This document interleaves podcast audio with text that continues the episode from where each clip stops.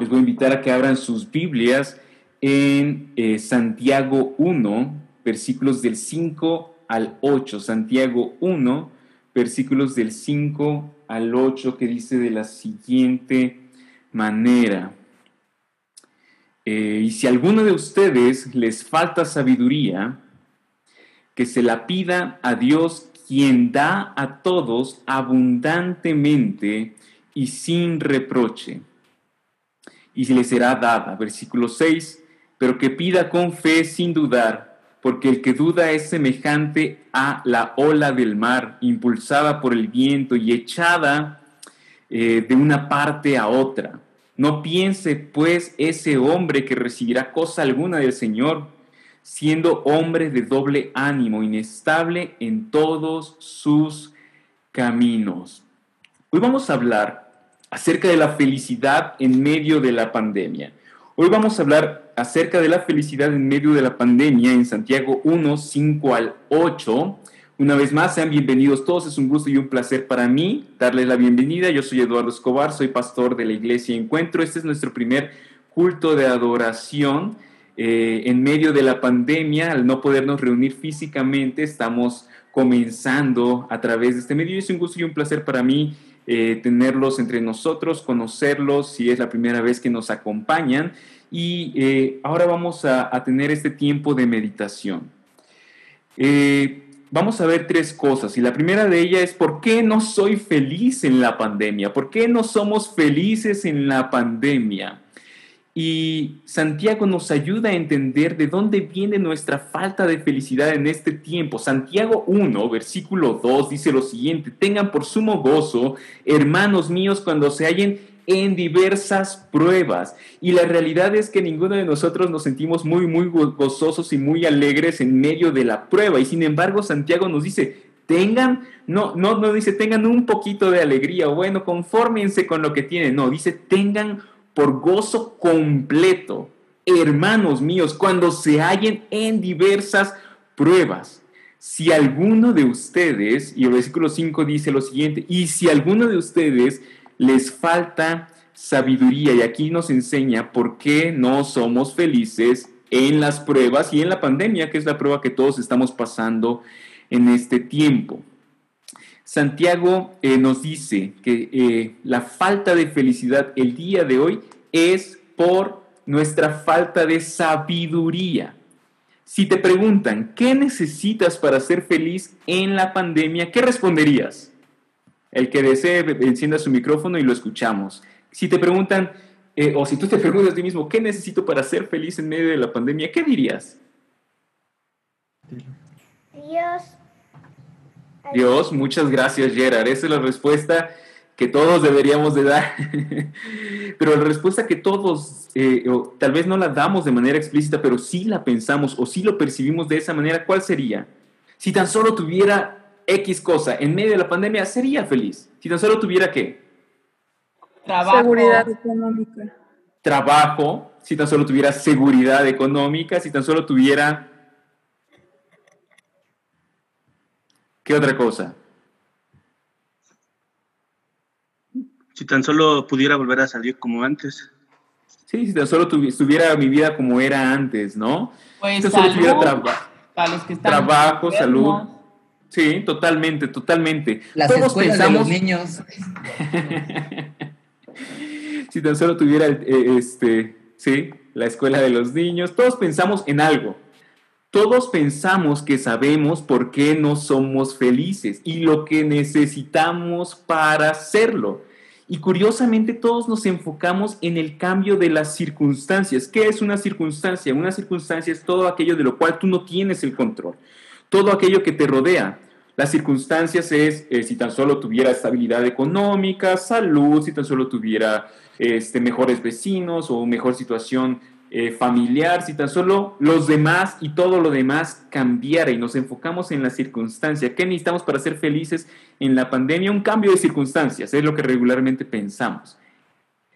Santiago nos dice lo opuesto, porque lo que dice Santiago es que no necesitamos un cambio de circunstancias. Dice que lo que realmente necesitamos para ser felices es sabiduría ¿Y qué es la sabiduría? Es un cambio de perspectiva.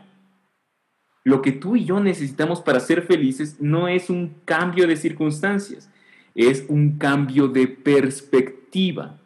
La sabiduría es una perspectiva centrada en Dios. Es ver las cosas como Dios las ve. La sabiduría es un cambio de perspectiva centrada en Dios.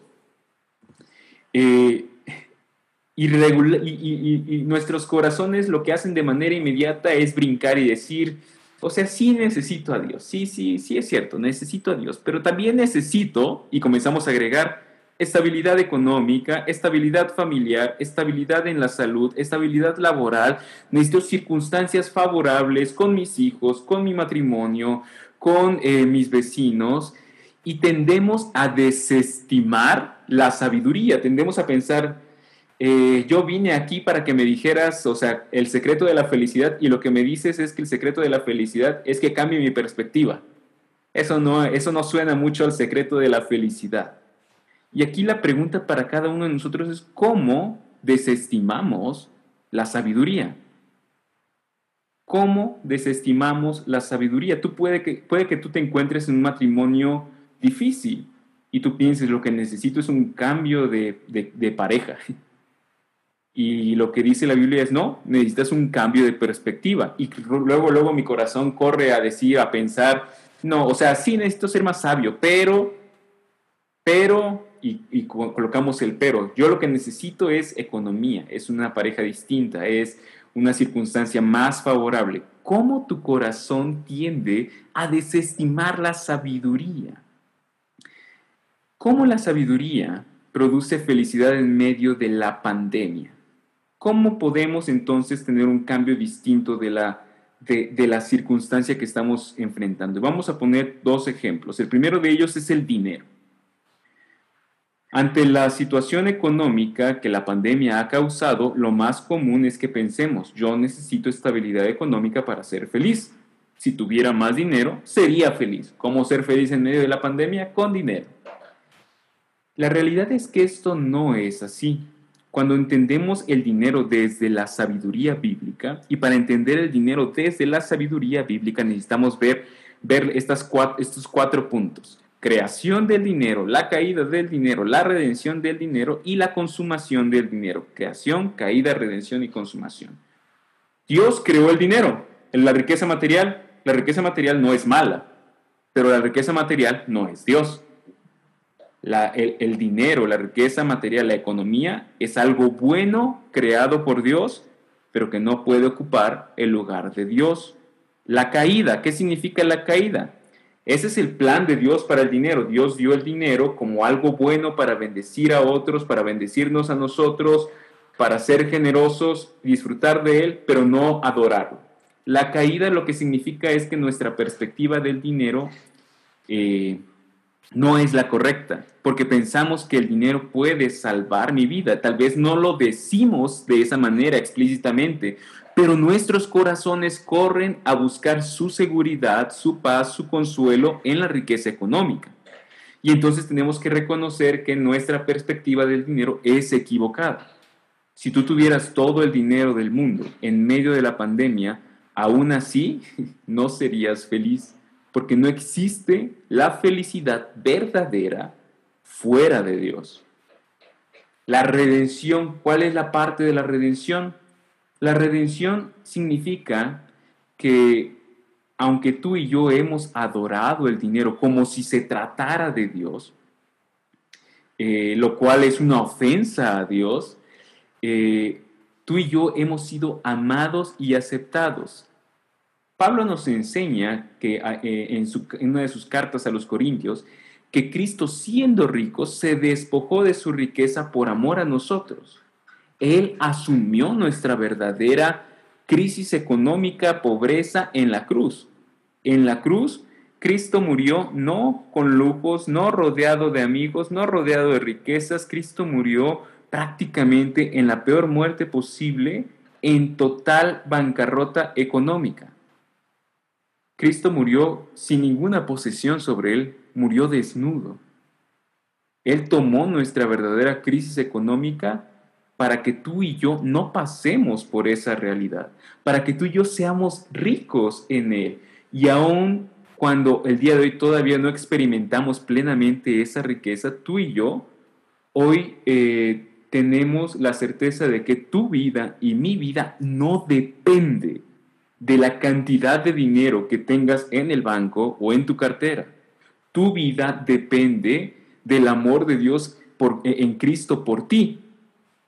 Romanos 8, que es un versículo, un, capítulo que hemos estudiado, nos recuerda que ni la vida ni la muerte, ni nada, ni siquiera la crisis económica que estemos atravesando puede separarnos del amor de Dios que es en Cristo Jesús. Y eso significa que vamos, podemos sufrir escasez, sí, pero tu valor como persona no depende de la cantidad de dinero que tengas. El amor de Dios por ti no se mueve porque tú seas muy sabio o poco sabio en la administración de tus recursos, porque tú tengas éxito económico o fracaso.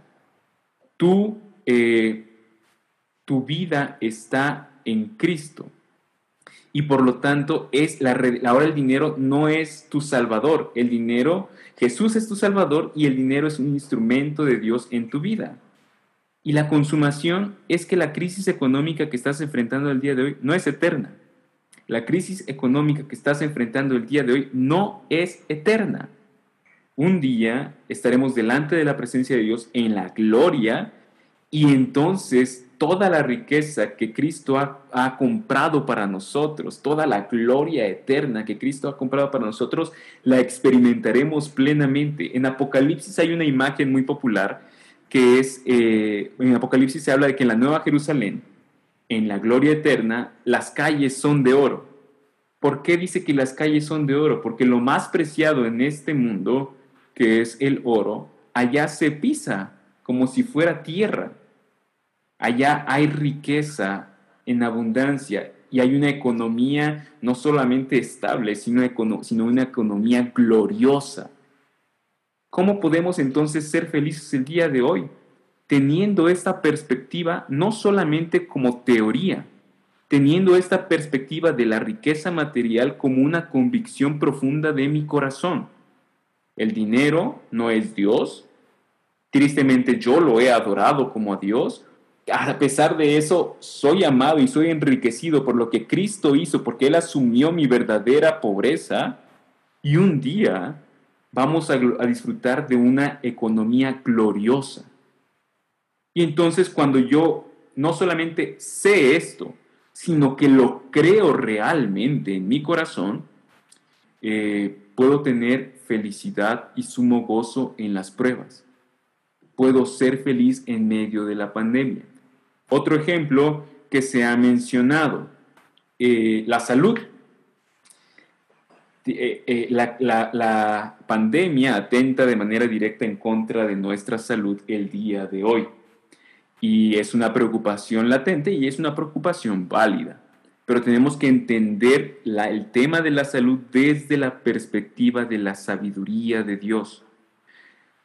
En la creación Dios creó un mundo bueno y no hay muerte y no hay enfermedad.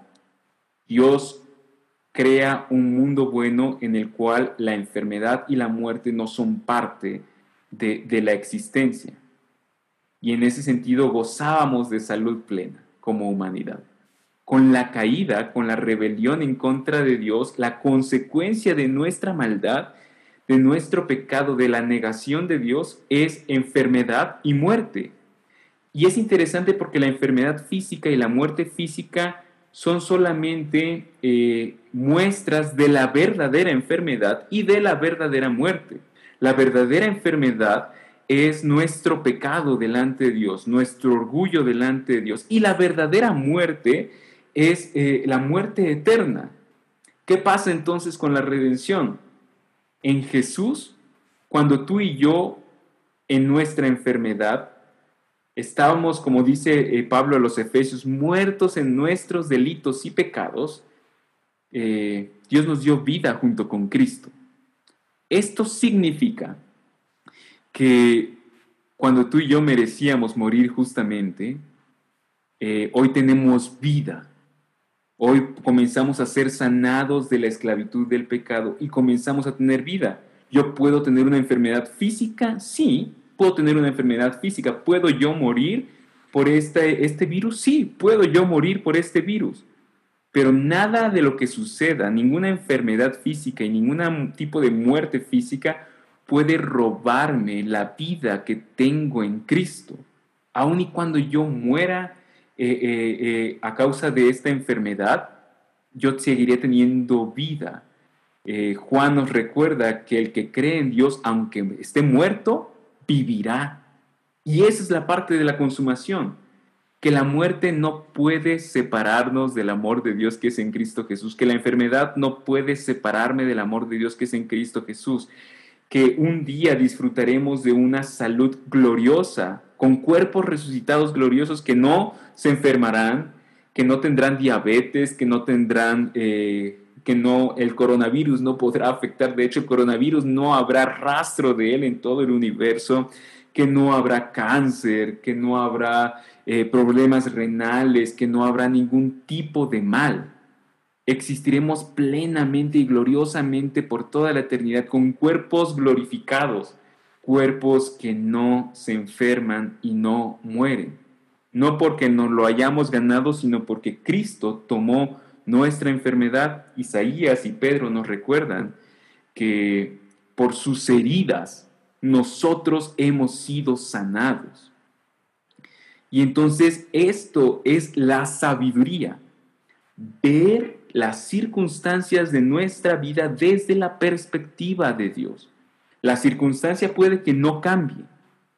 Y cuando no cambia la circunstancia, eh, es porque, como dice Romanos 8, todas las cosas nos ayudan a bien. Es decir, Dios prefiere cambiar nuestro corazón a nuestra circunstancia y utiliza las circunstancias adversas para hacer sabios. ¿Por qué no somos felices en la pandemia entonces? Porque nos falta sabiduría. Nos falta sabiduría, es decir, un cambio de perspectiva. Y de esta manera, creación, caída, redención y consumación, podemos ver cada área de nuestra vida. Pregunto, ¿hay algún tema que les gustaría que viéramos en esta perspectiva, creación, caída, redención y consumación? Así como hablamos de la economía y así como hablamos de la salud, ¿hay algún otro tema que les gustaría que hiciéramos el ejercicio de verlo de esta perspectiva? Si alguien desea eh, aportar un tema, prenda su micrófono, lo escuchamos y después silencia su micrófono.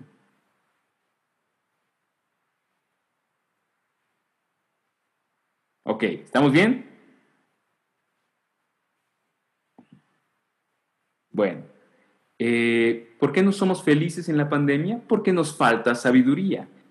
¿Cuánto nos costará entonces la felicidad en la pandemia? En otras palabras, ¿cuánto nos costará ser sabios en la pandemia? Versículo 5 de Santiago 1. ¿Quién lo lee, por favor? Santiago 1.5. Alguien que lo pueda leer con claridad, por favor. Encienda su micrófono y lo escuchamos. Yo. Y si alguno de vosotros tiene falta de sabiduría, pídala a Dios, el cual da a todos abundantemente y sin reproche, y le será dada. Muchas gracias. Santiago 1.5 nos dice cuánto nos cuesta. Y en pocas palabras es todo y es nada. Dice, si a alguno le falta sabiduría, y Santiago nos lo dice con mucha educación, porque dice, y si es que acaso alguno de los que estamos aquí conectados nos falta un poco de sabiduría. Y Santiago lo dice así porque bien se podría decir que todos necesitamos sabiduría y que todos necesitamos pedirla a Dios, quien da a todos abundantemente, sin reproche, y recibiremos. ¿Cuánto nos costará? Nos costará todo. ¿Por qué nos costará todo? Nos costará todo en primer lugar porque es tragarnos nuestro orgullo. Nuestro orgullo me dice lo que yo necesito para ser, para ser feliz en la pandemia es dinero, es salud, es, otra familia, es eh, otras personas a mi alrededor.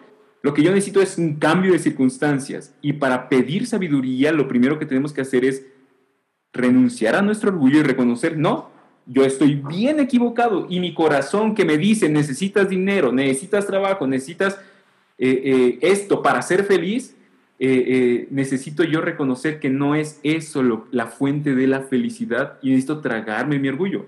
la, salud, la economía, el trabajo, la familia son cosas buenas, no, no me malentiendan, por favor, pero no pueden salvar nuestra vida. Entonces nos costará todo, nuestro orgullo, renunciar a las mentiras idolátricas. ¿Qué es una mentira idolátrica? Una mentira idolátrica es cuando pienso, si tan solo tuviera más, y pone lo que tú quieras, dinero, más eh, amigos, más familia, más amor, más eh, tiempo libre, más descanso, más comodidad, más trabajo, más eh, lo que tú quieras poner, más riqueza, más lo que tú quieras poner. Si tan solo tuviera más, entonces sería feliz. Esa es una respuesta idolátrica porque la realidad es que toda la Biblia nos enseña, como bien nos lo mencionó Gerard al principio, que lo único que puede darnos felicidad es Dios. Eh, ¿Qué mentiras idolátricas estás creyendo el día de hoy? Y esta es una pregunta para que cada uno de nosotros reflexionemos de manera personal. ¿Qué mentira idolátrica estás creyendo el día de hoy? Y puede ser un ejemplo, puede ser amor romántico.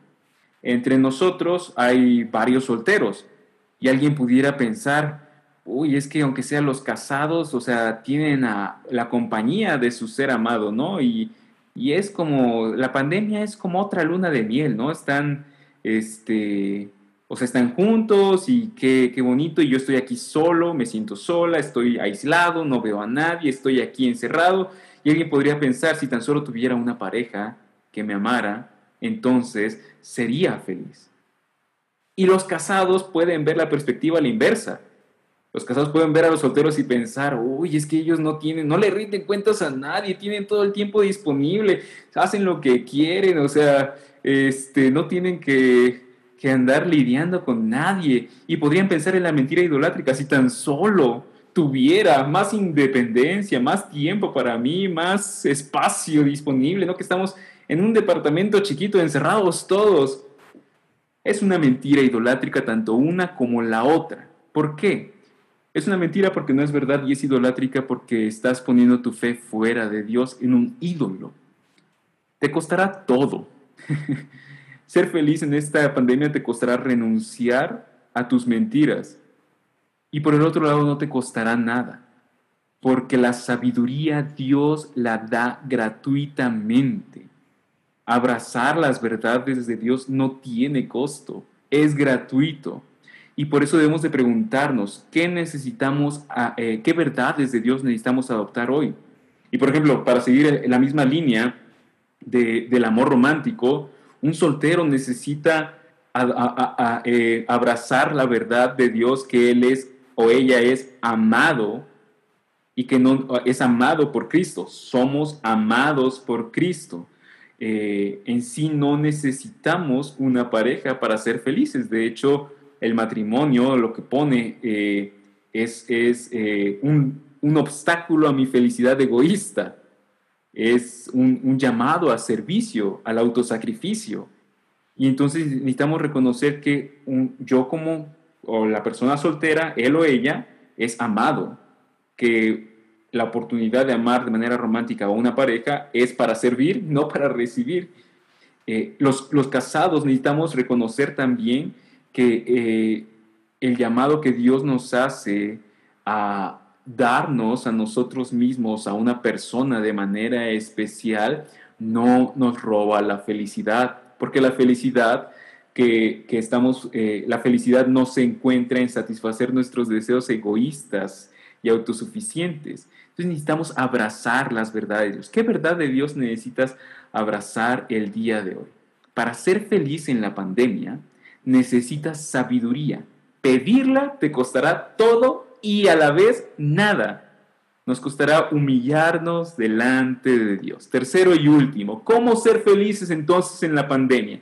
Si hemos visto que no somos felices en medio de la pandemia porque somos orgullosos para reconocer lo que realmente necesitamos, que no es un cambio de circunstancias, sino un cambio de perspectiva, y que para ser felices entonces necesitamos sabiduría, un cambio de perspectiva y que pedirla nos costará todo al renunciar a nuestro orgullo y nada porque Dios lo da gratuitamente como somos felices. Alguien por favor que lea los versículos 6 y 7 de Santiago 1.